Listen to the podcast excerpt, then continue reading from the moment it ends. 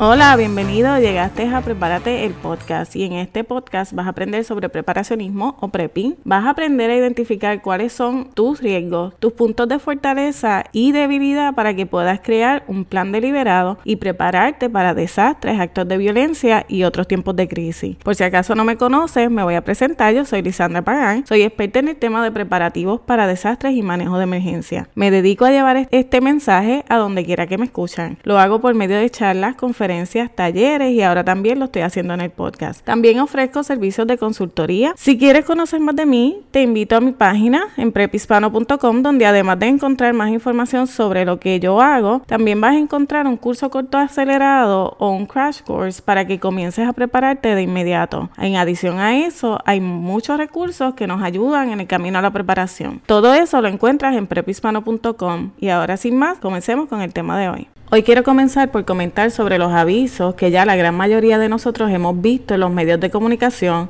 que le han dado los países a sus ciudadanos para que se preparen. Y yo creo que esto es solamente una confirmación de que nosotros estamos haciendo lo correcto con nuestras acciones. También hemos visto como muchos de los que antes no hacían caso cuando uno le hablaba de prepararse, ahora de repente quieren saber más del tema. Y es por eso que aunque mi schedule inicial cuando planifiqué los temas de los cuales iba a hablar en cada episodio, tenía planificado hablar de identificación de riesgo. Voy a cambiar el tema hoy y voy a comenzar a discutir las varias etapas que hay en el prepping. ¿Y por qué decidí hacerlo? Te voy a explicar. Bueno, primero yo creo que es necesario que cada uno de nosotros sepamos dónde estamos parados con relación al prepping. Y que también sepamos cuál es nuestra meta y cómo vamos a llegar hasta ella. Y en el episodio número 2, en el que habla de cómo se empieza esto en el prepping, yo les hablé de establecer prioridades de acuerdo a cuáles son los riesgos más probables que tú puedes enfrentar en tu área. También les mencioné que se necesitaba un plan. Sin un plan, lo que sucede es que lo que llevamos a cabo son acciones desorganizadas, completamente desorganizadas. Terminamos muchas veces duplicando los esfuerzos y eso pues resulta en que como no tenemos un plan claro de qué es lo que queremos hacer, terminamos, como se dice por ahí, pues dando palos a ciegas. Y yo te recomiendo que si todavía tú no tienes un plan, vayas a la sección de recursos en el blog, que lo encuentras en Prepispano, y ahí en esa sección de recursos yo tengo un PDF que publiqué que te explica cómo hacer tu plan yo quiero hacer énfasis en una cosa y es que no hay dos planes iguales porque cada uno de nosotros tenemos y por lo general enfrentamos riesgos completamente diferentes a pesar de que hay algunos que son comunes pero también tenemos necesidades o requerimientos familiares completamente diferentes. Yo quiero que tú tomes eso en cuenta, que tu plan no tiene que ser necesariamente igual al mío, porque tu familia no tiene las mismas necesidades que las mías. Luego, quizás, si ustedes me comentan que les hace falta, yo puedo hacer otro episodio para explicar cómo hacer el plan. Pero por ahora yo creo que ese documento está bastante claro y que ustedes van a poder eh, encontrar ahí esa información básica de cómo ir haciendo ese plan. Así que vamos a comenzar con los niveles del prepping y yo lo llamo los varios niveles del prepping. ¿Por qué? Pues porque hay más de uno y como yo digo, no importa cómo tú decidas comenzar, tú vas a ir cambiando por niveles. Tú no vas a ir de cero a tener un mega almacén, porque eso, bueno, a menos que quieras asignar un budget grande, dedicar todos tus recursos a eso y todo tu tiempo, pues ahí es que lo vas a hacer. Pero por lo general, nosotros vamos haciéndolo paso a paso. Y comenzamos con el nivel 1, que es cuando nos preparamos para una semana. Esto es lo que Alemania le está recomendando a su gente, que se prepare para 7 a 10 días. Como sabemos, pues en este nivel tú vas a tener agua y alimentos para un periodo que se considera relativamente corto, son de 7 a 10 días. Inicialmente se hablaba de 3 días, 3 a 5 días, pero eso ya cambió y sabemos que es que pues las agencias no van a responder de inmediato, que eso lo hemos visto. Y también sabemos pues que debemos estar preparados, que eso es lo que nosotros perseguimos, no es la recomendación exacta que nos den, sino siempre debemos ir un poquito más allá, porque sabemos que no nos van a decir exactamente las cosas como son. Ok, pues estamos hablando de 7 a 10 días. Aquí ya tú sabes lo que debes tener en, tu kit de emergencia y si no lo sabes, también en los recursos vas a encontrar un listado. Pero básicamente es agua, alimentos, medicamentos, el kit de primeros auxilios, esos productos higiénicos, alimentos y agua para tu mascota y quizás algunas necesidades básicas que tú o tu familia necesitan, que no van a poder sobrevivir sin ellas y que son específicas para ti. Por eso es que yo nunca le digo, tienes que tener tanta agua o tienes que tener tantos alimentos. Yo te puedo dar una guía, pero tú conoces las necesidades de tu familia, ¿ok? Así que tú vas a estar pensando en cuál es tu situación familiar. O si te estás preparando para ti, pues tú conoces cuáles son tus preferencias. O sea, yo te puedo dar el básico, pero tú siempre vas a tener que, que analizarlo de acuerdo a ti. Con relación al agua, siempre se recomienda un galón de agua por persona por día. Así que tú puedes calcular, como te digo, de acuerdo a la necesidad de tu familia o de tu, tu situación particular, cuánta agua tú vas a necesitar. Con relación a los alimentos es lo mismo. Siempre se recomienda más o menos tres raciones por persona por día, pero como dije, hay algunos que pueden sobrevivir con una sola ración al día. Yo honestamente no soy de esas, así que yo recomiendo tres porque yo si lo que me como una sola ración al día me pongo mal, yo me da dolor de cabeza, me pongo bien insoportable, así que yo recomiendo tres, pero obviamente en situaciones de emergencia todas estas cosas se pueden adaptar. Yo quiero que recuerde que si en tu caso hay familias que son diabéticas o que tienen algunas necesidades específicas, tú tienes que pensar en todo eso porque estas personas tienen otras reglas de alimentación, tienen otras necesidades, tienen otros requisitos que hay que cumplir. O sea, tú no puedes decir, pues mi papá es diabético, pero solamente va a tener una ración al día y va a ser de productos enlatados porque eso realmente no le va a ir bien.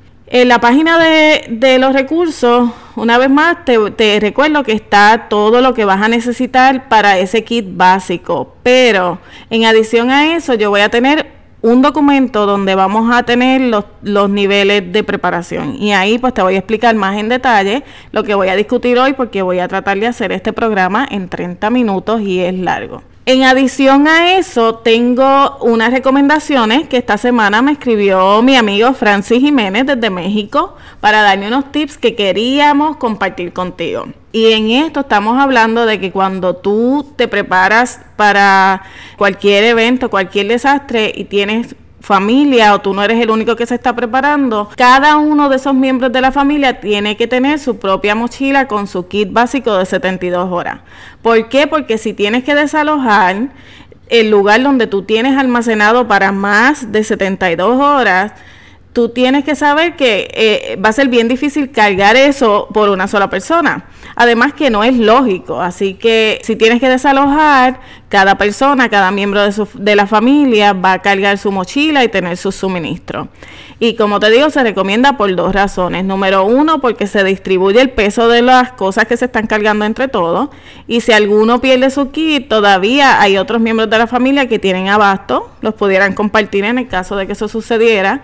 En otras palabras, no vamos a poner todos los huevos en la misma canasta. El segundo tip que Francis me dio para que compartiera con ustedes es que los que tienen niños deben incluir en la mochila de 72 horas de ese niño algún juguete para que ellos se entretengan. ¿Por qué? Porque muchas veces ellos no entienden lo que está pasando y siempre pues tenemos que tratar de asegurar la seguridad emocional de esos niños. También se recomienda que por lo menos un miembro de la familia esté entrenado en primeros auxilios. Y ya tú sabes, este es el nivel más básico del prepping. Siempre estamos hablando de que se cumplan las necesidades básicas. Así que si aún tú no tienes tu kit, búscate ese checklist o ese documento, imprímelo y utilízalo para que empieces a prepararte. El nivel 2 de preparación es cuando nos preparamos para 30 días o un mes. Y aquí ya hay que considerar más cosas porque en adición a que los alimentos vas a tener que multiplicar cuántas raciones es que estás guardando. Estás almacenando para 30 días, ¿ok? Así que ya estamos hablando de que necesitas un espacio más grande. el agua es un detalle bien importante. El detalle con el agua es que si te estás preparando para 30 días, tú tienes que almacenar agua para 45. ¿Y por qué? Bueno, los cálculos matemáticos son que si son 30 días, deberías tener para 30 días, ¿no? Pero entonces estamos hablando de que para ir a la segura vamos a tener agua para 45, porque algunos de esos alimentos van a requerir agua. Tú tienes que contar con que otras cosas pueden pasar. Se pierde agua, pueden haber eh, accidentes, quizás a alguien se le cae, se pierde, ese tipo de cosas, envases que se rompen, todas esas cosas. Tienes que contar con que no todo va a ser perfecto. Así que cuando estés guardando agua, acuérdate de guardar para 45 días. También ya debes comenzar a pensar en tener alternativas. Quizás puedas identificar desde ahora un cuerpo de agua cercano en el cual tú puedas ir reciclando esos envases que se van vaciando y puedas reabastecerte con ese envase que reciclaste.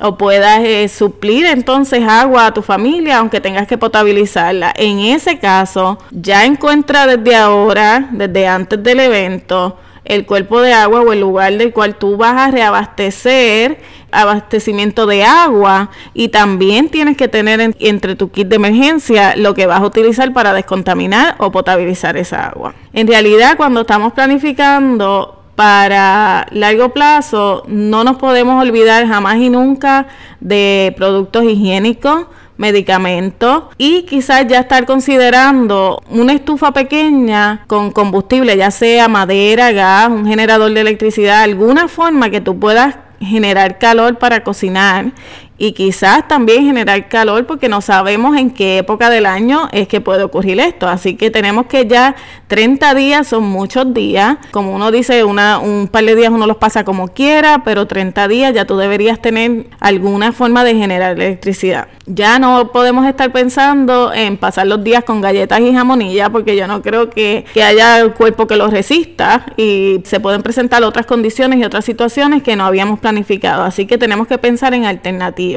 te explico una cosa, hasta aquí es hasta donde llegan muchos, hasta los 30 días. Y pensamos que ya en un mes las cosas se van a normalizar y en muchos casos eso va a ser así. El caos no va a durar más de un mes, quizás no dure hasta más de dos semanas, tres semanas, pero es posible que hayan eventos mayores que pasen de más de 30 días. Y es por eso que hay un nivel 3. Pero antes de introducir el nivel 3, yo quiero hacer claro que yo no estoy promoviendo el que tengamos miedo y que estemos pensando en que las cosas van a salir tan mal que olvídate, no vamos a sobrevivir. No, todo lo contrario. Yo lo que estoy promoviendo es que si estamos preparados no tenemos por qué temer. Porque ya sabemos qué vamos a hacer y ya sabemos con qué contamos, qué vamos a tener que hacer en caso de que esto suceda. O sea, ya nosotros tenemos un plan.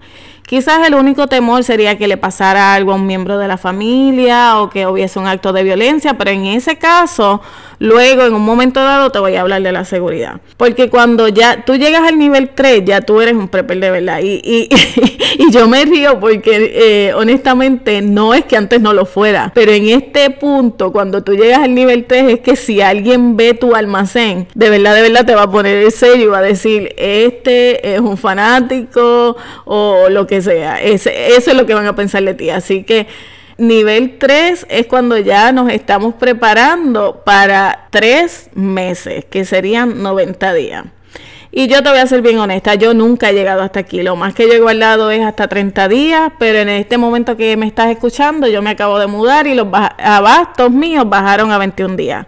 Así que no he repuesto lo que se usó, tampoco he ido a buscar unas cuantas cosas que tengo guardadas en la casa anterior, porque en realidad ahora mismo no tengo tanto espacio y nunca he guardado más de 30 días, pero sí espero en el futuro llegar a ese nivel 3 y quizá eh, empezar a prepararme para el, para el próximo, para el nivel 4, pero por ahora nunca he pasado de un nivel 2 y entiendo que mucha gente hasta ahí es hasta donde llega, porque como te dije, el nivel 3 es para tres meses o 90 días. Y eso es algo monumental, porque si tú lo miras en términos de el espacio que tú vas a necesitar y los arreglos que vas a tener que hacer y todo eso, es una cosa que requiere tiempo y dedicación y recursos. En mi caso, por ejemplo, si yo fuera a almacenar alimentos, agua y artículos para mi familia, seríamos cuatro personas por tres meses. Imagínate, estamos hablando de aproximadamente 1080 raciones de alimentos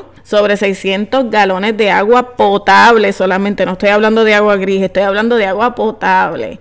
Y eso requiere, como te digo, espacio, dedicación. Yo honestamente no he podido llegar hasta ahí y no te voy a mentir diciéndote que lo he hecho porque honestamente no lo he hecho. Pero como te das cuenta, para llegar a ese nivel tú tienes que planificar bastante. Hay que hacer muchos cálculos, hay que tener espacio y ya en este nivel 3, si tú has hecho los cálculos y tú lo puedes hacer, felicidades, adelante, hazlo. Porque honestamente siempre pensamos que todo tiene un límite. O sea, todo tiene un, un límite, lo que podemos guardar, lo que tenemos, lo que podemos utilizar. Pero hay otras cosas que tendríamos que tomar en cuenta. Y a veces no pensamos en eso. Yo estoy hablando de que aquí tenemos que tomar medidas como, por ejemplo, cómo generar energía alternativa, ya fuera tener un molino o tener unas placas solares que te generen electricidad o algún tipo de energía para que tú puedas seguir funcionando porque después de tres meses el combustible que tú tengas guardado puede irse acabando. Ya aquí también tenemos que tener algún tipo de seguridad. Cuando las personas llevan tres meses careciendo se van a volver salvajes. Digo, yo no creo que haya que esperar tres meses para ver cuando la gente se vuelva salvaje, pero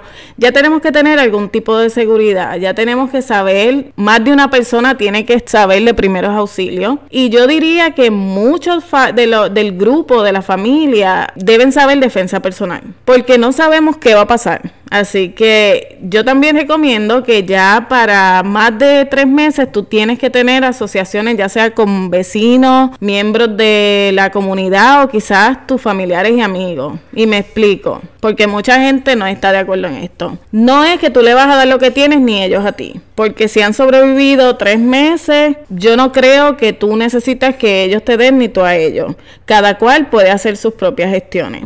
Pero lo que sí tienen que tener es como un grupo de apoyo en términos de vigilancia. Si tu vecino ve que está llegando un grupo a atacar a tu hogar, yo creo que es bueno que tengan un acuerdo para que te dejen saber. También tú puedes hacer lo mismo, se pueden rotar, pueden hacer como quien dice un periodo de guardia en que uno vigila la comunidad, porque ya estamos hablando de mucho tiempo, ya no estamos hablando de que es una semana y está todo el mundo escondido, a los tres meses ya la gente sale y ya tú vas a salir de tu casa también y vas a llevar muchas actividades, vas a llevar a cabo muchas actividades fuera de la casa porque va a ser necesario, vas a tener que salir, vas a tener que ir moviendo cosas, así que es bueno que antes de que ocurra algún evento tú identifiques cuáles son las personas con las que te gustaría crear una asociación o algún acuerdo para que se puedan ayudar mutuamente en términos de vigilancia, maybe cómo van a manejar los desperdicios. Eso es algo bien importante yo creo que muchas veces no lo consideramos.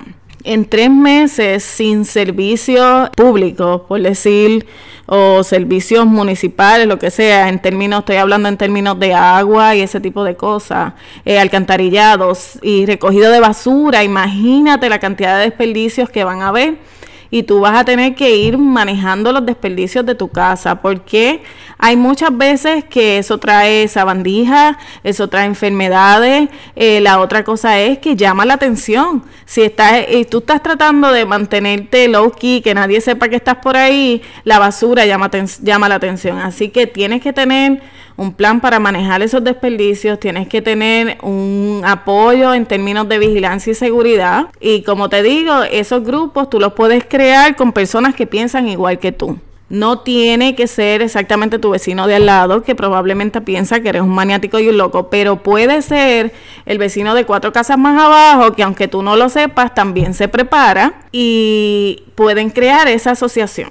De hecho, puedes ir en el internet y buscar, porque hay grupos de estos en todas las comunidades. Y probablemente no es que se reúnan todos los días, ni todos los meses, pero yo creo que establecer algún contacto y hacer networking es bien importante, porque nosotros somos seres sociales, necesitamos apoyo y ayuda de otros. Es por eso que hacemos comunidades de personas que piensan igual que nosotros, lo que se llama like-minded people. Y y nosotros vamos y compartimos nuestras ideas, nuestras frustraciones, nos ayudamos unos a otros. Así es como funciona esto. Pues es lo mismo cuando venga el tiempo de la crisis. Por eso es que ahora, antes de la crisis, tú tienes que saber todo eso. ¿Quién es? quién piensa igual que tú y quién no.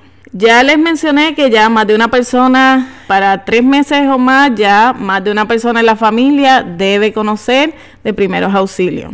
También, mientras más miembros de la familia conozcan de defensa personal, mejor va a ser. En este momento, muchas personas empiezan a pensar en que debieron haberse protegido quizás con armas de fuego o con algún sistema de seguridad. Mira, este no es momento para pensar eso. Si tú te vas a preparar para más de tres meses, debes considerar desde el principio todos estos aspectos. No puedes esperar a que, a que suceda y que ya lleves más de 30 días para empezar a decir, ay, ahora yo necesito algo con que protegerme, ¿cómo lo voy a hacer? empieza a pensar desde ahora. También después de tres meses tú vas a necesitar alguna manera de comunicarte con el mundo exterior y por eso te hablo de crear un network de personas que piensen igual que tú, que se encuentren en tu área porque puedes comenzar por un radio de esos de los que usan los aficionados y obviamente utilizarlo, aprender y practicar antes de la crisis. No lo dejes para lo último. Finalmente, en el nivel 3 tenemos que pensar que si llevamos tres meses en una emergencia o en una situación de crisis, los recursos no son eternos. Tenemos que empezar a reciclar, a reusar y a manejar adecuadamente todo lo que tenemos, lo que nos queda en ese abasto y lo que no tenemos.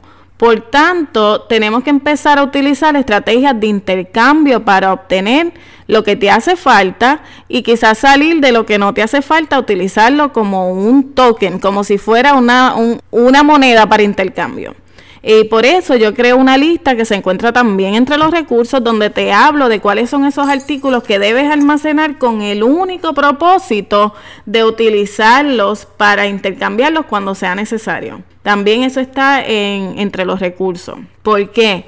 Porque en ese entonces ya el dinero no vale nada, así que tú tendrías que tener unos cuantos artículos o productos o quizás eh, alimentos, especias, está, está listado en, en, la página de los recursos, búscalo, de cosas que van a tener alto valor luego, cuando ya no se consigan, cuando ya empiecen a escasear y si tú las tienes disponibles, tú las estás guardando porque las estás guardando para eso mismo, para intercambiarlas en el futuro, no porque tú las vayas a utilizar.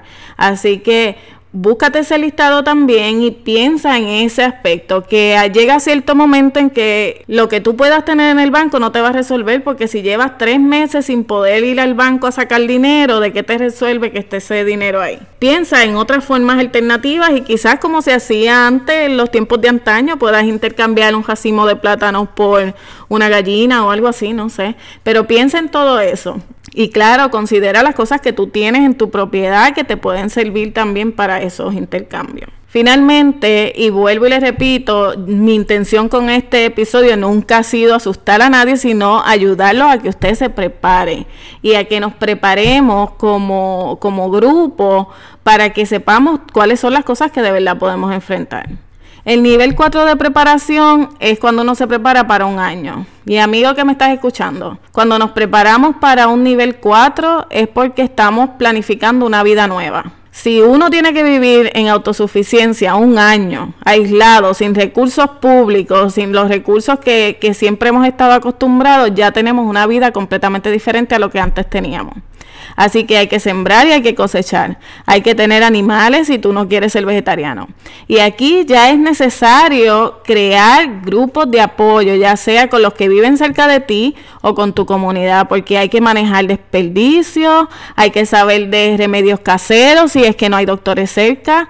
Y para prepararse para un nivel 4, tú tienes que hacer de todo. Ya tú tienes que saber cómo compostar, ya tú tienes que saber cómo sembrar, ya tú tienes que guardar semillas, tienes que saber cómo se establece la siembra, cuánto tiempo más o menos va a tardar en que tú puedas cosechar. Y obviamente vas a tener que tener terreno o por lo menos una asociación con alguien o con un grupo que tenga terrenos para eso. Por eso es que es tan importante que a pesar de que es va a ser un tiempo difícil, tú tengas una asociación con personas que están en la misma que tú. ¿Ok? Y esto es una frase que me salió ahí bien puertorriqueña, pero tienen que estar en las mismas que tú, porque si no, uno se van a recostar de otros. Así que ahí es donde uno empieza a trabajar como comunidad y a crear esa, esa comunidad que pues obviamente ya tienen que vivir juntos. Ya un año así, un año de crisis, yo creo que ya eso es una vida nueva. Para eso vamos a tener que aprender destrezas que aún no sabemos. guardar semillas para poder establecer siembra. También vamos a tener que educarnos y aprender cosas nuevas. Y quizás esas cosas que aprendas, esas destrezas que aprendas, nunca las necesites, pero te aseguro que en el momento en que las necesites van a ser de mucho valor para ti y para otro. Como te dije, toda esta información tú la vas a encontrar en la página de los recursos en el blog y la puedes imprimir, usarla como un checklist. Puedes discutir conmigo si tú crees que no estás de acuerdo, no importa, yo estoy, estoy disponible para ayudarlo. Ahora, para finalizar este episodio de hoy quiero hacer el disclaimer final. Y yo lo que quiero que tú sepas es que la meta mía de hoy no ha sido preocuparte o asustarte. Yo lo que quiero con todo esto es que tú evalúes honestamente cuál es tu estado actual de preparación. Contéstate si tú estás preparado para 7 o 10 días Maybe estás preparado para un mes, pero evalúa dónde tú estás parado hoy en día. Si sucediera algo mañana, ¿qué te haría falta? ¿Qué cosas tú no habías considerado que quizás yo las mencioné ahora o quizás te vinieron a la mente después de escuchar todas estas cosas? Qué cosas tendrías que aprender o qué cosas tienes que mejorar entre lo que has hecho hasta ahora. Porque como yo les dije, cuando tú haces un análisis de cuál es tu situación actual, tú te puedes organizar y organizar tus ideas y maybe darte cuenta que lo que te hace falta es trazar un plan para llegar a tu meta establecer una meta y decidir cómo es que vas a llegar hasta ahí. Yo sé, de seguro sé una cosa, que si no establecemos metas claras, vamos por el camino sin rumbo. Es por eso que yo te digo, hay cuatro niveles de preparación y tú debes saber en cuál de ellos te encuentras y hacia dónde tú quieres ir. Si tú estás en, un, en el nivel 1 y quieres pasar al nivel 2, ya tú sabes más o menos qué es lo que se necesita. Haz el plan de cómo vas a llegar del 1 al 2 y establece eh, los pasos que vas a seguir. Yo te sugiero que hagas un plan bien detallado y que te prepares, que trabajes para ir logrando esas metas. No tienen que ser todas de inmediato, puedes tener metas a corto y a largo plazo, pero lo importante es que establezca qué es lo que tú quieres hacer y cómo lo vas a hacer para que tengas una guía y para que sepas cómo es que vas a llegar allí. Amigos, esto es todo por hoy. Yo quiero recordarte que el mejor día para comenzar a prepararte, ya sea con el nivel 1, es hoy. Ya no tenemos más tiempo para seguir dándole largas al asunto y eso lo sabemos. El mejor día para prepararse es hoy porque mañana podemos estar tarde. Que Dios te bendiga. Y ahora, porque el programa terminó, no quiere decir que tú y yo no nos podemos comunicar. Si quieres comunicarte conmigo, pasa por mi blog en prepispano.com.